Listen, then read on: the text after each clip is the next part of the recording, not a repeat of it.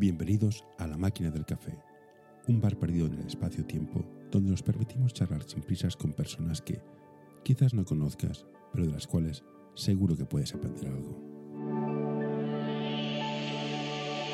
Hoy Hola Luis, gracias por aceptar mi, mi- mi a acoso que te hice así por Twitter de lo bestia.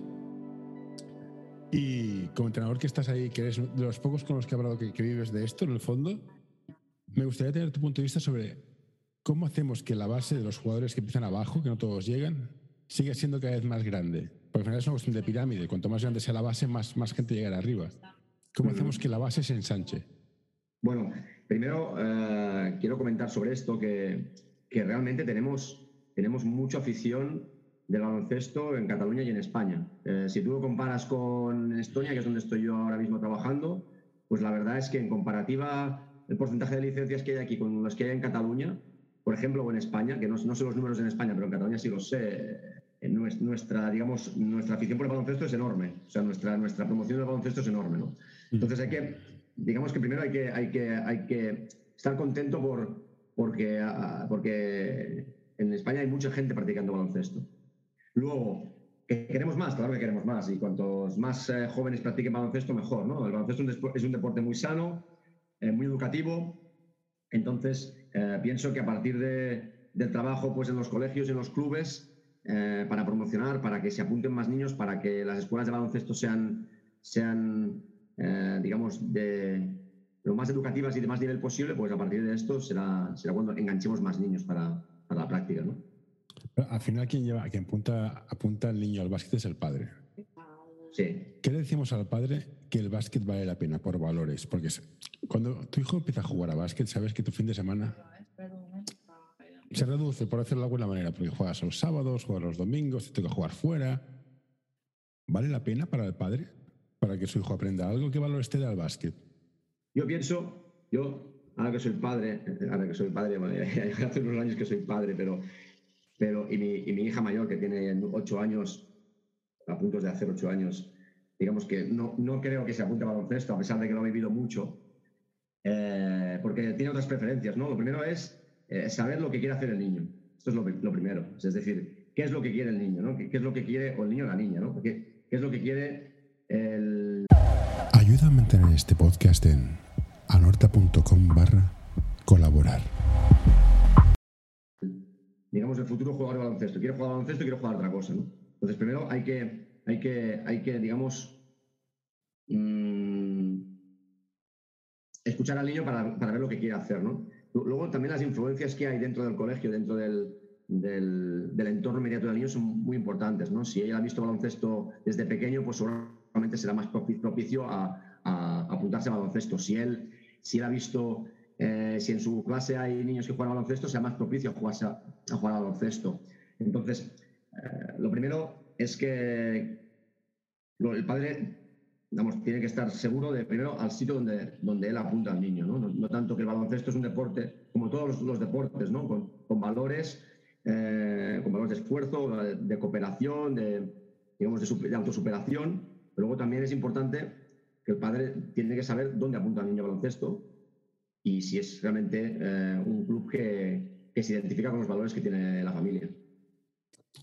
Y es, aparte de los valores, a nivel de nivel, a nivel de técnica, ¿es lo mismo apuntarlo en un colegio, en el club, o vamos todos a la peña a apuntarnos? ¿Eso importa cuando eres pequeño o da igual? No, yo pienso que el, el niño tiene que, que disfrutar del baloncesto y esto se puede hacer en cualquier lado.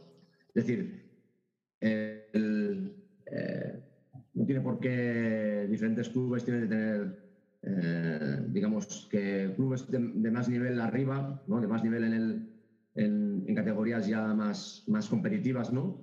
Tienen que tener mejores entrenadores en, la- en las bases, ¿no? ¿no? No tiene por qué. Y sobre todo el entrenador lo que tiene que hacer es entusiasmar al niño con el baloncesto. Y esto se lo encuentras en un colegio, tanto en un colegio como en un club de rendimiento.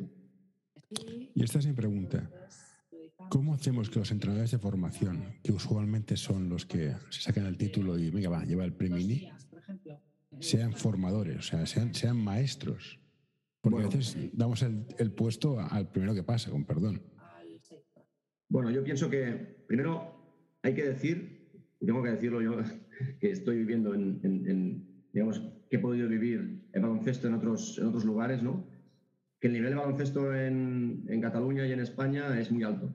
El nivel de baloncesto es muy alto. Por dos motivos. Uno, primero, porque, porque bueno, porque el conocimiento del entrenador es muy alto. Y segundo, porque digamos que el, eh, sabemos transmitir los valores, sabemos transmitir el entusiasmo hacia un deporte que, no, que, que nos gusta mucho. ¿no? Generalmente los entrenadores en formación tienen que ser o, suelen ser también, lo digo porque es así también, suelen ser personas que transmiten, eh, que transmiten entusiasmo por el deporte. ¿no? Y esto es lo primero que hay que, hay que exigirle a un entrenador de formación. Bien, poco a poco irá aprendiendo. Aquí en Estonia, por ejemplo, los entrenadores empiezan a los 23 años, pero lo hacen como un trabajo, es un trabajo más. En cambio, yo veo muy positivo el hecho de que un entrenador, pues que es exjugador, que es jugador del, mismo club, por ejemplo, pues, pues sea capaz de llevar un equipo de pequeños y de, aunque técnicamente pues realmente no, no esté preparado o no esté, digamos, al nivel que puedan estar entrenadores más formados, eh, transmitan esta ilusión y este entusiasmo por el baloncesto. Y esto es lo, primordial que debe tener un entrenador de formación. Esto, esto al final tampoco se enseña en, en un curso de entrenadores. Eh, yo pienso que los cursos de entrenadores, hablo por los que conozco, ¿no? la Federación Catalana son muy buenos, eh, enseñan muy bien lo que es el deporte, el baloncesto en sí, pero luego tú tienes que transmitirlo esto en, en una cancha, ¿no? y esto es la clave. Entonces, hay que transmitir este conocimiento en la cancha, pero también hay que transmitir esta ilusión y este entusiasmo que los niños necesitan de su entrenador.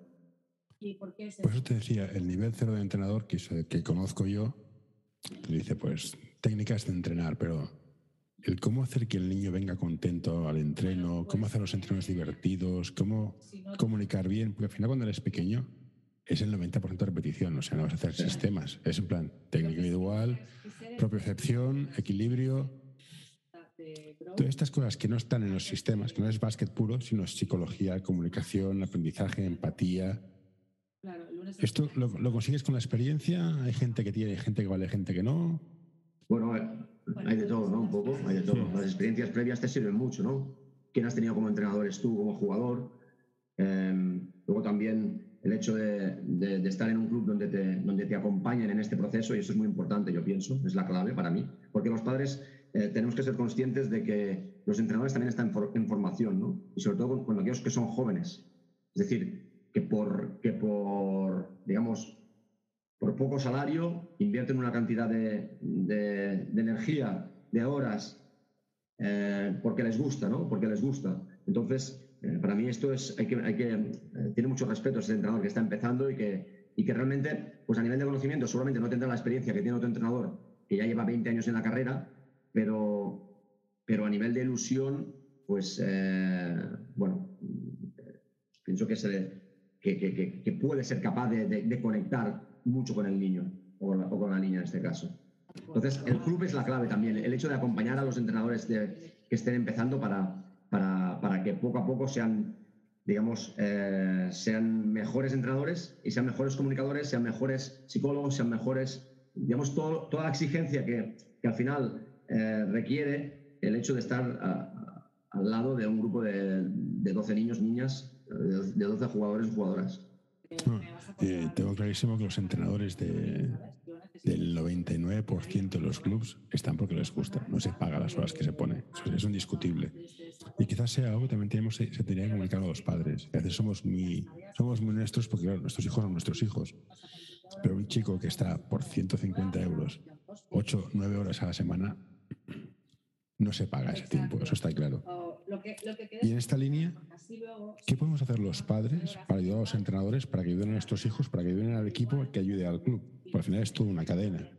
Sí, para mí, para mí la exigencia la tiene que tener el club. Es decir, el entrenador, al final, el entrenador joven, hace lo que puede, lo que sabe. Pero el club es el que debe estar encima de este entrenador, estar formando a este entrenador para que poco a poco sea mejor, ¿no? Entonces, esto también es, es, es muy importante, ¿no? La, la cadena de, de, transmisión que hay entre entrenadores pues, que llevan más años y, la, y la, que llevan menos, ¿no?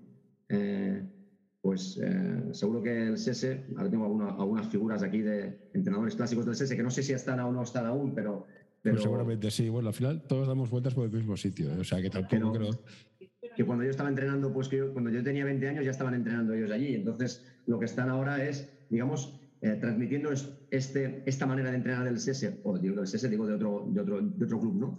De transmitir los valores, los conocimientos, el método, el ideario del club a los más jóvenes, ¿no? Y esto es muy importante que se produzca en un club. Por, tanto, la figura del club es clave para, para, es decir, no pongamos el peso en los entrenadores que empiezan, pongamos el peso en el club para que forme a estos entrenadores que empiezan. Y los padres lo tienen que saber esto también, lo tienen que saber. Y lo tenemos que, que transmitir desde el club, porque, porque algunos padres, aunque no lo quieran saber, es así. hay clubes que hacen algo que es muy interesante, que es firman un contrato con los padres. Dice, el club se compromete a enseñar a tu hijo a jugar a básquet, a tener modales, a no sé qué, y te exigimos a ti como padre, no insultes al contrario, no insultes al árbitro, apoya a tu hijo, no cuestiones al entrenador. Este tipo de comunicación a veces la hecho en falta un poco cuando son pequeñitos. Porque cuando un niño empieza a jugar a básquet, si el padre no ha jugado, entender el mundo es complicado. Es, es, lleva un tiempo. Es como si mi hijo se pudiera jugar a curly. No, no tengo ni idea, vamos. Ya, ya. Y cuando quieres ser entrenador, ¿qué recomendarías a alguien que quiera ser entrenador? Porque para ser jugador hay cientos de vídeos. Vota aquí, vota allá, hace este reverso, este tipo. Pero, ¿qué hace que uno sea entrenador? Porque es un puesto que es muy solitario, hay menos sitio y es muy vocacional, porque al final cobran cuatro. Sí, bueno, al final la mayoría de entrenadores están porque les gusta el deporte, porque les gusta el baloncesto y porque les gusta, digamos, eh, la tarea educativa o la tarea de enseñanza del baloncesto, ¿no? Entonces, eh, realmente tenemos más niños, o sea, tenemos más jugadores que entrenadores hay. Y por eso los entrenadores están pues biempleados, triempleados, en un, llevan dos o tres equipos, porque, porque al final no hay tantos entrenadores como, como jugadores. Hay muchas licencias de jugadores y no hay tantos entrenadores. Porque, porque cuando el entrenador pues, tiene 23, 24 años, tiene que buscarse un trabajo, las prioridades, las prioridades ya cambian, ¿no? Entonces priorizas, lógicamente, pues priorizas el, tu, digamos, tu trayectoria profesional en, otro ámbito, ¿no? Esto es más un hobby que tú tienes, o sea, aunque esté pagado, al final yo lo considero que muchos entrenadores lo hacen por hobby y porque les apasiona el baloncesto. El 90%, seguro. Entonces, eh, yo pienso que es, que es es importante pues, pues, pues acompañar a este proceso. ¿Y cómo, cómo, fue, cómo fue tu viaje? De, ¿Eras jugador? ¿Dejaste de jugar? ¿Empezaste a entrenar? Mira, me pongo de segundo, me pongo de primero, llevo un equipo, llevo dos, me llaman para un EVA, ostras, me quedo de segundo en primera. Hostia, ¿vivo de esto? ¿Era algo planeado o llegó así? No, no, no es nada planeado. O sea, yo no, no, me planeo, ni, ni año que viene sé lo que voy a hacer. O sea, que yo estoy aquí en Estonia. Eh, digamos que yo empecé, yo, yo fui jugador hasta los 26 años en un colegio de Barcelona y allí, cuando yo tenía 16, 17, 17, 17 me ofrecieron llevar un equipo de, niñas, un equipo mini básquet. Y nos apasionaba mucho el baloncesto, éramos un grupo de jugadores que nos, que nos, nos encanta y nos encantaba el baloncesto en aquel momento. Y con un amigo pues eh, llevamos el equipo y a partir de entonces pues no he dejado de entrenar. Tenía 16, tengo 42, pues llevo 26 años entrenando. Eh, realmente, bueno, eh, a partir de entonces yo, yo desde, desde el colegio paso un par de años en, el Grupo Barna, en, otro club de Barcelona, y, luego ya me voy a la Peña, cuando tengo, no recuerdo, 20, 24 o algo así, ya voy a la Peña y empiezo a entrenar los equipos de la escuela de básquet. Luego paso a los equipos de rendimiento, que son los infantiles, pues, pues ya de, digamos, de que tienen de proyección para, para jugar en preferentes y para intentar subir a jugadores al primer equipo y luego pues ya infantil, cadete, junior y, me proponen entrar al primer equipo como ayudante. Y a partir de, estuve siete años allí en el primer equipo como ayudante y luego ya a, volar.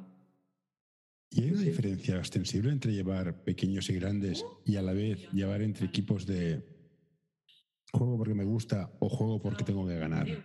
no es lo mismo llevar un, llevar un junior a preferente de la peña que llevar un premini. Y no se me llevar un junior de Inmaculadas Descalzas que otro. ¿hay, ¿hay, diferencias a, la hora de, gestionar el grupo? Porque el básquet es el mismo, pero el grupo lo gestionas igual, la presión es la misma. Bueno, primero, uh, digamos, la presión, la presión, eh, digamos, en la peña, en la peña lo ganas casi todo. Es decir, casi siempre ganas. Aunque juegues mal, casi siempre ganas. Sí, de hecho, desde el 2000, la Peña y el Barça son los que lo ganan todo. Exacto. Entonces, casi siempre ganas. Cuando vas subiendo de categoría ganas menos, porque los equipos son más competitivos en junior que en infantil. En infantil hay tanta diferencia física que esto domina. digamos que al final también es muy importante la formación que tú haces del jugador. Porque al final el ganar o perder, al menos yo lo tenía muy claro cuando, cuando estaba en la peña. Eh, el ganar o perder es importante, pero lo que es importante es subir jugadores al primer equipo. O sea, eh, en este caso, en el caso de la peña, la peña subsiste, subsistía en aquel momento, ahora, ahora, ahora ha cambiado un poco el, digamos, eh, la propiedad. Entonces subsistía de poner jugadores al primer equipo. Ahora de, de unidos, de los que más No, hay muchos, hay muchos, hay muchos, pero a nivel económico, pues aquella época ahora, pues hay un cambio. Entonces, eh, sí que es verdad que la filosofía de la Peña es subir jugadores al primer equipo y, ahora el Barça, pues también, ¿no? También se ve que están, ya se ve que están subiendo jugadores. Entonces, esto es la prioridad. Entonces, la presión, la presión se trata de informar bien a los jugadores. Es la presión que tú te pongas o, que el club te ponga para intentar potenciar a aquellos jugadores que van a llegar arriba, o que tú piensas o que el club piensa que va a llegar arriba. Y esto es la presión que tú tienes. ¿De ganar o perder? Sí, claro, vas a ganar. Pero como vas a ganar como, como otros clubes que van a ganar también, aunque tengan menos nivel, pero también van a ganar, ¿no? También hay que saber en qué club estás, ¿no? Si estás en un club de promoción de baloncesto, que es que todos jueguen, o en un colegio, donde, todos, donde, donde digamos, que la formación integral de todos los jugadores, digamos, pasa por el mismo, el mismo nivel a, a, a, no, a un club que tú lo que quieres es formar ganando. Es diferente. ¿Y cómo gestionas el grupo? Porque si estás en la peña y tienes tres buenos, los tres buenos saben, quieren jugar siempre, ¿y cómo gestionas los, los nueve restantes? Y en un club de, de, de custellada familiar, donde todos juegan lo mismo, pero el bueno quiere jugar más. ¿Cómo equilibras cada contexto con el, con, porque claro, al final juegan cinco en el fondo, o sea. Sí, pero, pero, pero al final, eh, si tú quieres realmente jugar de calidad, tampoco puedes jugar tanto. Es decir, al final, no sé, 35 minutos, 35 minutos es que vas a jugar sin calidad, ¿no? Y al final lo que buscas al jugar es que busque, es que haya mayor calidad y menos cantidad. Entonces, el jugar 25 o el jugar 15, pues tampoco hay tanta diferencia, porque al final nadie va a jugar más de. Más, si realmente te planificas bien la estructura del equipo, nadie va, a jugar más de lo que toque. la cuestión no es jugar más o menos, la cuestión es, digamos, aquellos jugadores que son realmente los jugadores de proyección, y no son los buenos, son los jugadores de proyección. hablo de la peña ahora, ¿eh? Hablo de la peña. Que, no, tienen que ser los buenos en, una categoría determinada. Eh, ¿Qué importancia le das dentro del juego? Esto es lo más importante, más que si juegan más o menos.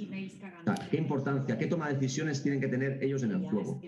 En cambio, en un, club de, promoción del baloncesto, pues eh, va también todo por meritocracia. Es decir, al final, aquel, que se lo merece juega y aquel juega menos. Mm. ¿vale? Y, aquel juega menos. El que entrena mejor, el que entrena mejor, el que entrena peor. En cambio, en un club donde el rendimiento es importante, bueno, no se trata tanto de entrenar mejor o peor, sino se trata de intentar dar minutos a aquellos que van a evolucionar más o que van a evolucionar menos. Esa es la diferencia.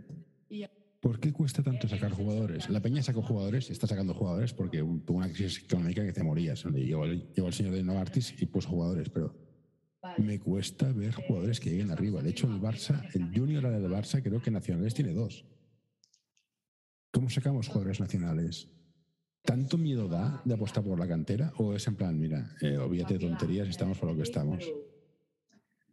Bueno, yo pienso que, todo hay que mirarlo relativamente, ¿no? Porque tú miras aquí en Estonia y miras el jugador nacional y es que le damos allí abajo mil patadas a los que son de aquí. Es decir, que en el fondo, yo hablo de Cataluña porque es la región que yo conozco, ¿vale? Tenemos mucho nivel de baloncesto, mucho nivel, y hay muchos jugadores de mucho nivel. Eh, también estamos en un mundo globalizado, entonces eh, la ACB pues, es una liga de mucho nivel, el primer nivel mundial, o sea, tras la NBA y tras la Euroliga, pues es la siguiente. Y, y no es fácil, y no es fácil el, hecho de subir jugadores, ¿no? Hay que, hay que, hay que, dar, hay que dar dos cosas, formación de jugador y oportunidades para que, para que vayan. Lo que estamos hablando, el tema de, el tema de dar, dar, minutos, te entiendo, o sea, tú has de ganar, tú estás, te has fichado el Barça y has de ganar. Claro, y ves jugadores, y tengo a mí un jugador que me tiene el corazón robado, que es el de la Peña, es el Adrián Dumé. Sí, que me parece, me, parece, me parece una maravilla verlo jugar. Y está en el Prat. Es que claro, pero es que tampoco hay sitio. Hostia. Bueno, eh, realmente, realmente cada jugador tiene su proceso. Entonces, hay jugadores que van más lentos, especialmente los más grandes, y los que van más rápido. Pero, pero actualmente en el caso, en el caso del, de la Peña o el Barça, realmente ambos están subiendo jugadores arriba. y poco a poco le están dando oportunidades, ¿no? Por ejemplo, si, si, si, miramos el caso de Pep Busquets, ¿no? Que es un jugador pues que, que tuvo que ir a Girona para acabar de desarrollarse para, para, volver a la peña y estar en el primer equipo. Em, cada uno tiene su proceso, entonces cada uno, cada uno, eh, cada jugador, mm, aquellos que tengan que llegar van a llegar pues por, por, un camino o por el otro, si les das las oportunidades adecuadas para ellos, ¿no? Y, una oportunidad puede ser estar cedido en otro equipo, y otro puede ser estar en la, en la Leporo, que es una liga de mucho nivel, de mucho nivel, estando en el segundo equipo. El Liga de Poro déjalos correr. Fue, un, fue, un, partido del Prat contra el Covirán para ver al chico este y otra persona más y ostras, juegan, ¿eh? O sea, sí, no, no. mucho nivel, mucho nivel. Aparte, aparte están entrenados, eh, el Prat está entrenado por un gran entrenador, ¿eh? José María Barrocal. O sea que esto tiene mucho mérito. Bueno, empezaron raro y ahora están quedando un montón. Es una cosa que dices, por lo, que me, por lo que me explicaron es porque les falta confianza, que es un salto interesante de hablar de los jugadores. Llegar al primer equipo es cuestión de técnica individual, de, carácter, de mentalidad, de conocimiento. ¿Qué te hace estar en el primero? Yo siempre, digo dos cosas. Yo siempre digo dos cosas, ¿no? Eh, para llegar arriba necesitas dos cosas. Y la técnica individual no es la más importante. Necesitas mentalidad, mentalidad y conocimiento del juego. Son las dos cosas que necesitas. Saber jugar y mentalidad. Aparte de físico también, ¿eh? porque si no tienes físico, vas a... La pregunta malvada, vale. ¿Cómo se entrena esto? Porque técnica individual es muy obvio, pero la mentalidad, ostras, y el conocimiento del juego, ¿cómo se entrena esto los jugadores? El conocimiento del juego, la mentalidad viene más innata en el jugador, pero sí que es verdad que se puede mejorar, ¿no? Hay jugadores que, que los calificamos de blanditos cuando son jóvenes, que al final se desarrollan, su personalidad se desarrolla mucho más tarde, ¿no? Y, el conocimiento del juego está clarísimo que en el método del día a día es muy importante eh, digamos, es muy importante desarrollarla. Y esto sí que se puede entrenar, vamos, eso no hay, no hay duda en eso. Y el conocimiento del juego, porque yo cada vez veo más información, gente, jugadores que se quedan en la esquina del triple en plan. Este es todo mi conocimiento del juego. Estoy aquí solo, pasármela. Bueno, el conocimiento del juego se entrena. Se entrena eh, en el día a día, pues en tus ejercicios de. Especialmente cuando, cuando los ejercicios son muy, lo que yo llamo transferibles al juego. Es decir, que se parecen más al juego, ¿no? Eh, y, muchos, muchos ejercicios de técnica individual muy clásicos están muy alejados de lo que son el juego real, ¿no? Y, el, conocimiento del juego, al final, se trabaja, pues, como más real sea mejor, ¿no? Entonces, eh, sí que es verdad que esto es muy importante, pues, eh, que el entrenador sepa trabajar este conocimiento del juego y les, y les, y les aporte a los jugadores situaciones que se, digamos, que les enriquezcan en este conocimiento. Esto es una pregunta para, para la gente que empieza a entrenar. Hay mucha gente que entrena usando cosas que dices, estás cogiendo cosas de otro entrenador y porque sí, porque hacer trenzas no sé a qué viene, un 11 te lo entiendo para calentar. No estamos copiando ejercicios y los ponemos porque los hemos visto en YouTube y le dice, mira, Popovich dice que hagamos esto y todos, venga, va, lo dice Popovich. Y dices, hostia, pero tu equipo no, no, no son los Spurs, son, son otros. Hoy quiero recomendarte este podcast. Balap Education es un proyecto educativo y deportivo que busca la formación completa de jugadores y entrenadores Quieren fomentar su desarrollo basado en la educación del jugador y el entrenador, mediante el análisis de situaciones reales de baloncesto desde diferentes puntos de vista.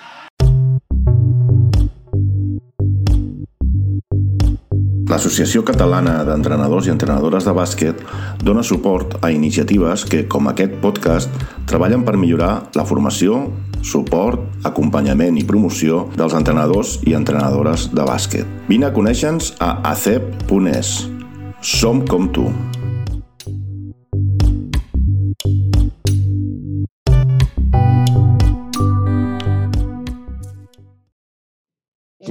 no, no, no, pensamos pero, a veces, sí.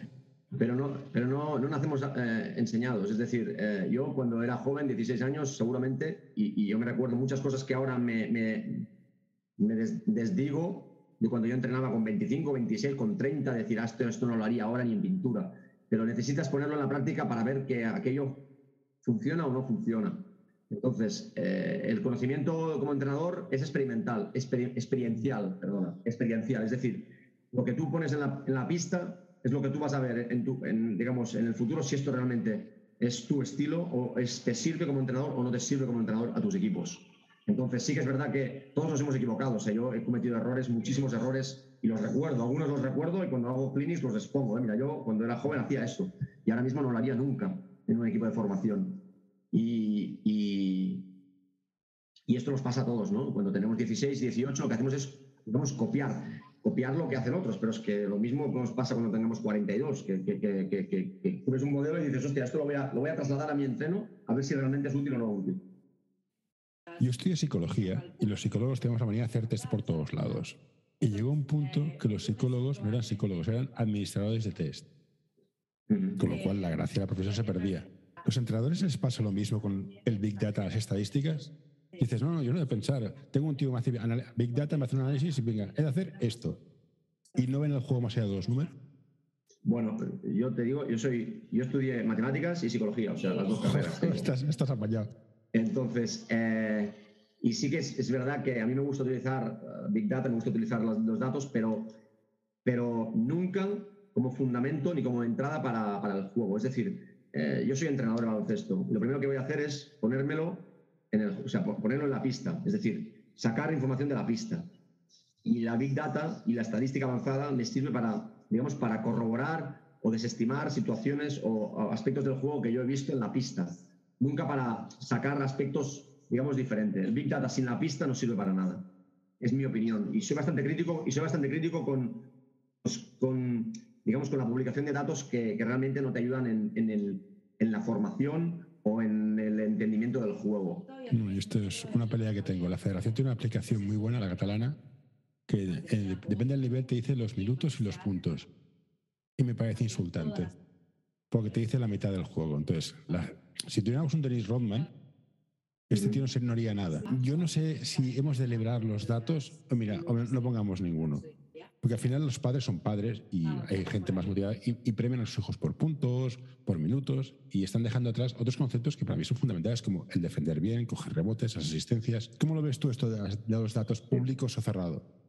Bueno, yo pienso que ahora mismo, actualmente, los datos tienen que ser públicos, es decir, los datos que recoge la estadística si no, siempre puedes ir a, la estadística normal y sacar los datos, ¿no? entonces, yo pienso que, que las federaciones tienen que tener los datos, vamos, los datos normales, la estadística normal, eh, público. Luego es, el trabajo de que hay padres pues que es igual. Si no es por esta estadística y vienen a buscar otra estadística, lo apuntarían ellos. Es decir, no, no. Es decir, el problema no es de la estadística, es de los padres, que interpretan la estadística a su manera, ¿no? Entonces, aquí el trabajo también de los clubes, que al final tiene una carga los clubes con los padres que, que de unido. No, no, es, eh, difícil. Pero el problema no, es que la federación ofrezca o no ofrezca la estadística. Yo pienso que la estadística se tiene que ofrecer como un dato más. Pero, todas. Yo les pediría todas. Ya, yo pienso que sí, yo pienso que, que al final lo que debería ser es una estadística completa, ¿no? Pero también, también todo esto digamos cuesta dinero sí sí cuesta dinero es, cuesta, un tío más a la mesa sí, sí. y es un proceso que llegará llegará seguro llegará seguro pero, es, igual que en los clubes de formación pequeñitos yo soy fan de que los entrenadores tengan un asistente como mínimo es un sueldo más. Sí, claro. Eh, todo cuesta dinero, evidentemente. No, es, que, es, que, tiene que ser un sueldo más. Es decir, el voluntariado, bueno, tú tienes una carga, eh, o, todos voluntarios o ningún voluntario. Es decir, eh, estás de, ayudante, bueno, pues algo tienes que te recibir porque tienes, tienes, tienes una, una, responsabilidad, ¿no? Es decir, ¿es una entidad sin ánimo de lucro? Sí, es una entidad sin ánimo de lucro, pero, pero los padres pagan, ¿no? Bueno, pues si los padres pagan. Entonces, de psicología, no hay nada que atraiga más que la palabra gratis pero no hay nada que se valore menos que lo gratis. Sí, sí, está claro. No, hay más. El tema de comunicación. ¿Cómo comunicas? Tú eres entrenador y padre a la vez y tienes hijos y has tenido jugadores. Y dices, es que has de hacer esto. Y no sé cómo decírtelo para que lo hagas porque es la quinta vez que te lo repito de forma distinta y no hay manera. ¿Cómo consigues que un concepto a un jugador le entre en la cabeza y digas, no, no, no, no te pongas aquí, vete allá, que parece que no hagas nada, pero ya verás cómo te llega la pelota y la metes. Y no te hace ni caso, no te hace ni caso. ¿Cómo lo comunicas para que te hagan caso y lo entiendan? Bueno, al final, al final eh, la comunicación es muy importante, pero también es muy importante el qué tipo de tarea le, le, digamos, las tareas que tú pones en los entrenamientos para que conseguir un determinado objetivo. Es decir, una determinada finalidad. Es decir, al final, si tú puedes decirle cinco veces lo mismo, pero al final, si no lo vive, él no lo va a hacer. Es decir, si no lo cree, él no lo va a hacer. Entonces, la clave también se trata en qué tipo de tareas tú reproduces en el entrenamiento para que esto se reproduzca y para que consigas que realmente el jugador se dé cuenta o, digamos, eh, bueno, se vea, ¿vale? perciba que aquello tiene que ir por este, por este camino. ¿no? Entonces, eh, para mí es tan importante la comunicación que tú puedes tener con el jugador, clave, como cómo tú, cómo tú reproduces esta situación para que el jugador se dé cuenta por él mismo o reflexione por él mismo de que tiene que hacer una determinada acción u otra. Esto es la clave. No, no, no, claro, no es fácil, no es fácil. Pero esto pasa también en... Eh, yo he sido profesor 13 años en secundaria y bachillerato y, es lo mismo. Al final es qué tipos de tareas le das tú al alumno para que realmente, eh, primero, esté motivado y segundo, pues al final tenga un aprendizaje, ¿no? Eh, y seguramente las tareas más analíticas, más clásicas, más, más de toda la vida no sean las adecuadas actualmente Siguiendo los jugadores, cuando eres pequeñito hay jugadores muy buenos que son jugones, son mortales y el padre se motiva en plan, hostia, este vaya a la NBA. ¿Cómo le dices? A ver, cálmate, no te emociones, porque a lo mejor el que juega bien ahora luego no juega, juega mal y el tío que, bueno, se esfuerza, le pone ganas, pero al final llega.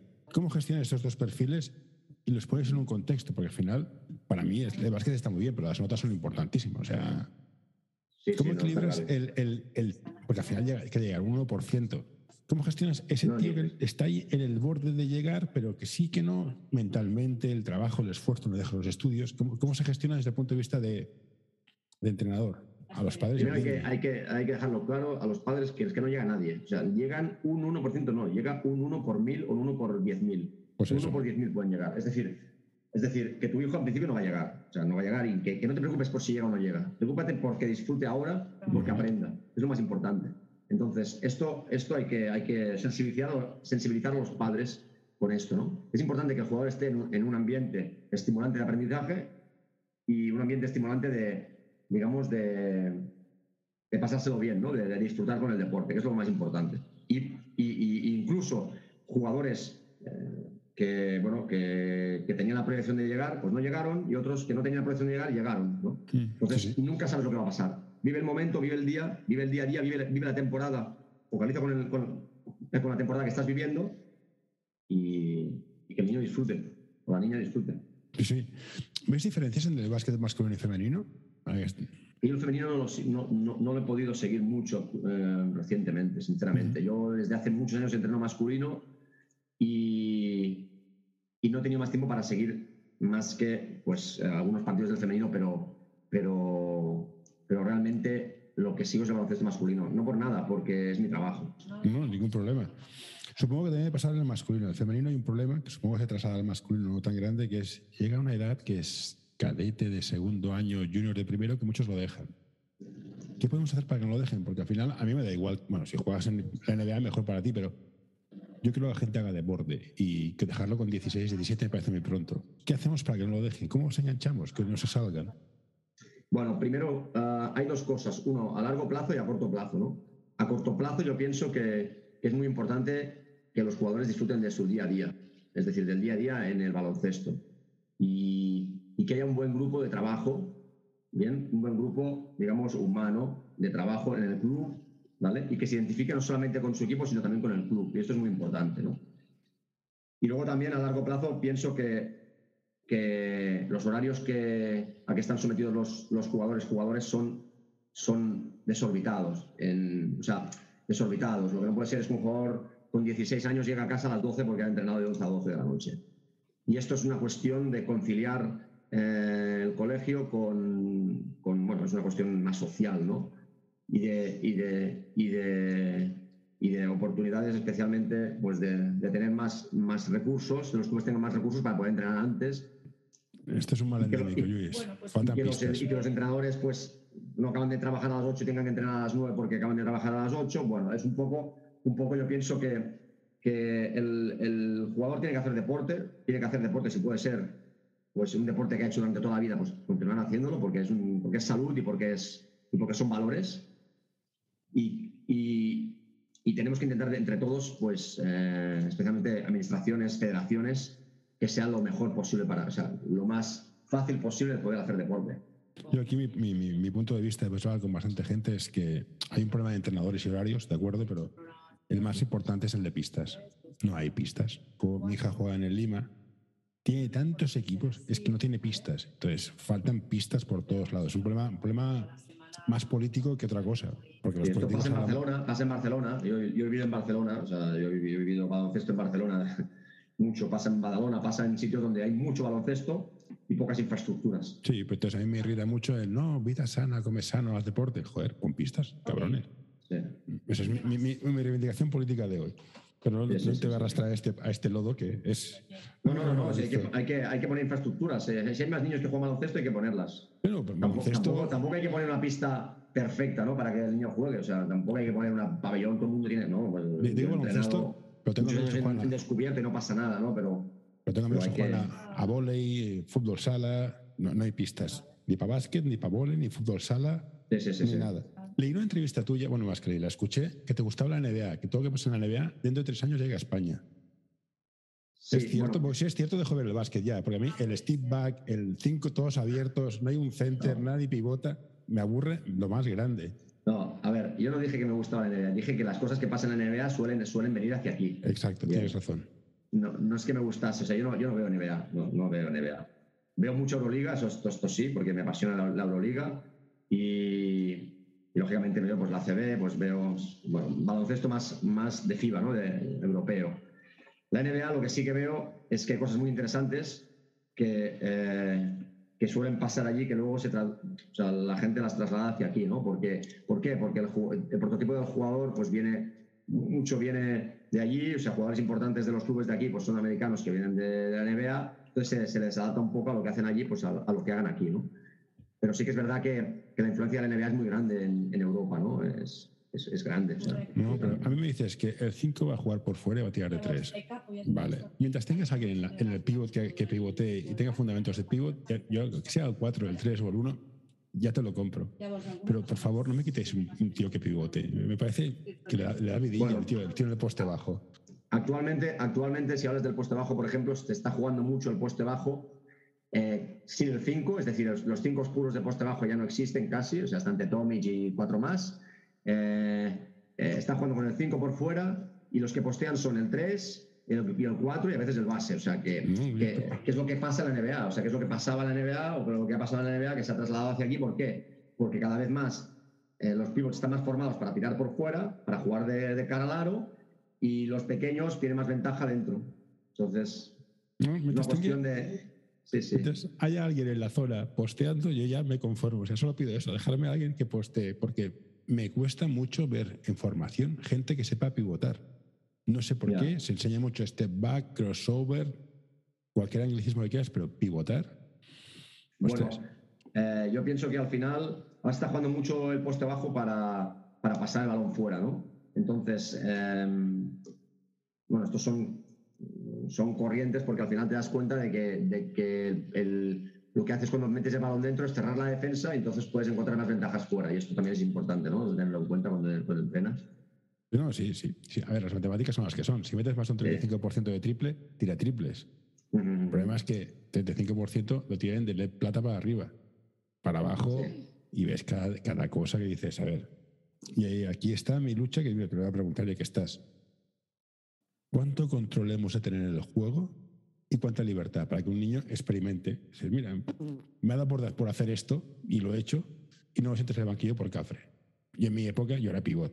Me tiré un triple contraataque, vamos. Pide en cambio el minuto cero, decís, ya, fuera, al banquillo. Y ahora, bueno, pues déjalo correr.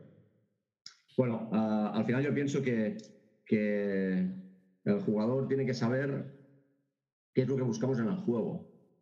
Que no, que, no vale todo, es decir, que no, que no, que hay cosas que, que el juego las penaliza, ¿no? Y tiene que saber del juego también el jugador. Es decir, no solamente que, que cree que sí, bueno, que, crea, pero que crea, o sea, que sea capaz de crear, pero dentro de un objetivo común, ¿no? De, un propósito que tiene mi equipo, ¿no? Que es encontrar, pues, tiros debajo del aro o, tiros con los dos pies en el suelo, un poco sería un poco el, el, el actual, ¿no? Que es, que es busca esto- estos dos tipos de tiro, ¿no? Entonces, que, que hay que pasarse el balón, o sea, que, que hay que jugar en equipo, que hay que jugar sin balón. Y esto es muy importante que el jugador lo tenga en cuenta. Es decir, no todo, no todo vale. Es decir, no, no, esto no es un juego individual ni es un deporte individual. Hay que jugar en equipo. Y el juego en equipo pasa, pasa por saber qué tipo de tiro queremos. Eh, hablo del ataque ahora. ¿Qué tipo de tiro queremos? Que queremos que pas- pasarnos el balón y que queremos jugar sin el balón, porque hay cuatro jugadores sin el balón y uno con el balón. Entonces, pasa, pasa por aquí. Pasa por aquí. Y era la frase de, de internet, de PowerPoint, que si pudieras me das dos hostias. No hay entrenadores buenos, sino entrenadores con buenas bases. Esto lo dijo alguien, Bueno. ¿eh?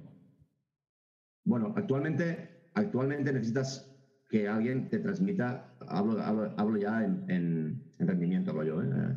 necesitas un base, eso está, está- está- está clarísimo. Yo estoy jugando ahora sin base y, y- y- y- Es difícil. y- y es muy difícil jugar sin base, o sea, jugar sin alguien que transmita lo que tú quieres hacer en la pista al resto de jugadores, ¿no? Y esto es un poco el base, ¿no? Que comunique, que, que sea, digamos, tu mano derecha en la pista.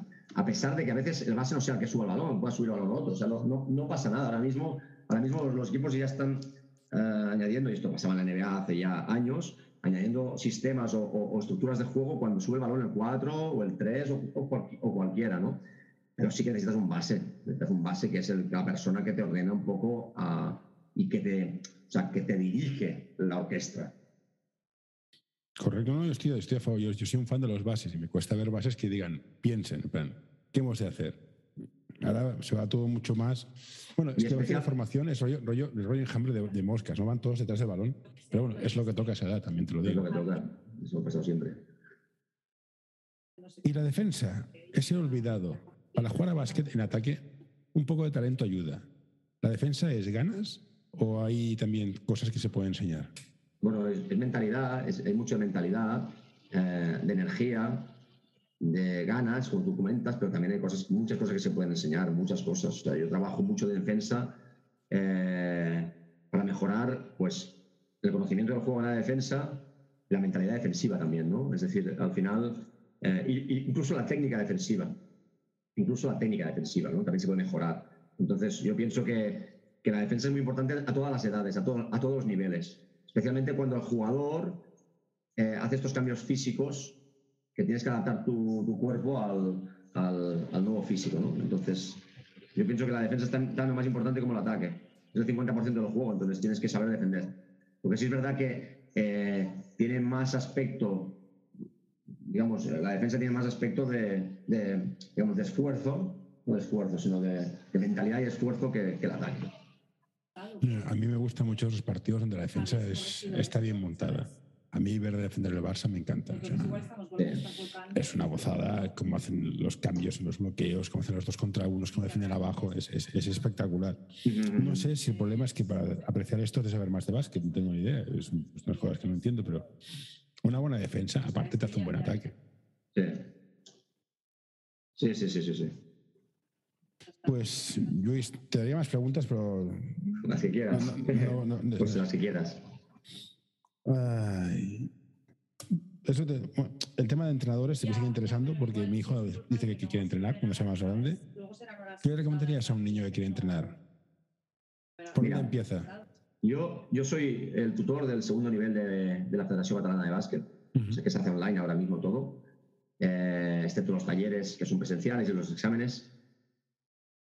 Em, yo pienso que en Cataluña tenemos un buen nivel de formación, es decir, que es un buen nivel de formación de entrenadores. Si tú lo comparas con otros sitios, es excelente, excelente. O sea, voy a decir que es de los mejores de Europa, seguro, seguro. Eh, pero luego el día a día del entrenador es la clave. Es decir, su formación teórica es muy importante y es lo que la, federación, digamos, eh, le aporta, ¿no? Pero luego el día a día es la clave y las experiencias que, que pueda tener eh, un entrenador que empieza son muy importantes, ¿no? Estar en un buen club, estar en un, en un club eh, con un, con un- o, estar de ayudante de un entrenador. Yo siempre pienso que hemos- tenemos que empezar de ayudantes, o sea, no empezar ya con el equipo o sea, hay que empezar de ayudantes y, y, y esto es muy importante, ¿no? Que em- empezar de ayudantes.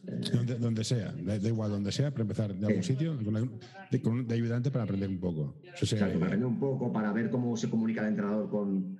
para tener otro rol sin la responsabilidad de, de- de- de llevar un equipo, ¿no? Entonces, esto es muy importante, ¿no? Y, y- y la, el, el- el entorno donde tú estás dentro del club pues, es también muy importante, ¿no? ¿Quién te acompaña en este proceso? ¿Quién te No, acompaña yo, este soy, yo soy muy fan de que la gente que empieza a entrenar tenga un, tenga un, tenga un primero que sea bueno y le, y le- y le ayude, porque claro, ser entrenador primero, el titular ha de ser el que enseña al resto, que también va, va con el cargo. No solamente de formar jugadores, sino de formar entrenadores. Después hay una cosa que yo valoro mucho del entrenador catalán, que es, eh, el entrenador español en general, o sea, es, es, es mismo nivel, eh, que es las inquietudes que nosotros tenemos para mejorar nuestro trabajo. Y esto no lo ves, por ejemplo, aquí, ¿no? Aquí pues son profesores que, lo que hacen es pues, ganarse un sobresueldo para, para, entrenar, ¿no? Pero allí nos gusta mucho el baloncesto. O sea, aquí también les gusta el baloncesto, pero allí nos gusta mucho cómo mejorar nosotros mismos, ¿no? Y hacemos, eh, por ejemplo, actividades como el Día del Entrenador, que nos, nos reunimos 400 entrenadores allí para hablar de baloncesto, eh, o reuniones dentro del mismo club para hablar sobre un aspecto del juego, ¿no? O tras el entreno, o el viernes nos quedamos para tomar algo para hablar de baloncesto. Y esto también nos hace mucho mejorar, ¿no? O sea, nos gusta mucho el baloncesto y nos gusta mucho el hecho de cómo enseñar baloncesto, es decir, cómo, cómo puede mejorar el jugador, ¿no? Cómo puede mejorar mi equipo, cómo, cómo puedo mejorar yo como, como entrenador. Y esto es, las inquietudes esas que tenemos, esto es, es, un aspecto que nos hace ser mejores. No, no, te doy la razón. Yo, tengo, yo conozco entrenadores, evidentemente, y son unos frikis. Van a ver el partido no sé quién, van a ver el entrenador no sé dónde, y dices, tío, tío, es que no sabes de la pista. Luego pasa lo que pasa. Tienen, novias que juegan a básquet, con lo cual al final se una endogamia que me encanta. Pero entiendo que una pareja que no sea del mundo del básquet se le puede atragantar un poco tanto parque, también te lo digo. ¿eh? Las cosas como claro, claro. Hay, que, hay que equilibrarlo mucho ¿no? también, porque al final hay más allá de baloncesto. Si te gusta este episodio, por favor, deja un comentario o compártelo con tus amigos. Ya sé que es una pesadez y todos lo pedimos, pero ayuda bastante. Más allá del baloncesto y hay que vivir otras experiencias también que te ayudan, al, que te ayudan al entrenador, ¿no? Eh, o sea, yo, por ejemplo, pues, eh, como te he comentado, yo he estado 13 años de, profesor en secundaria y esto seguro que me ha ayudado a, ver, digamos, a construirme como entrenador de manera diferente. No, seguro, seguro. Hay que, hay que, las experiencias son un punto. Pues bueno, Luis, ahora sí que no te digo más. Voy a preparar la comida de mis hijos. Te voy a ir por Estonia, que Gracias. fresquito. Sí, muy interesante. Muchos ánimos para seguir haciendo esto. Gracias a ti por, por escucharme. Venga, cuídate y nos vemos. Venga.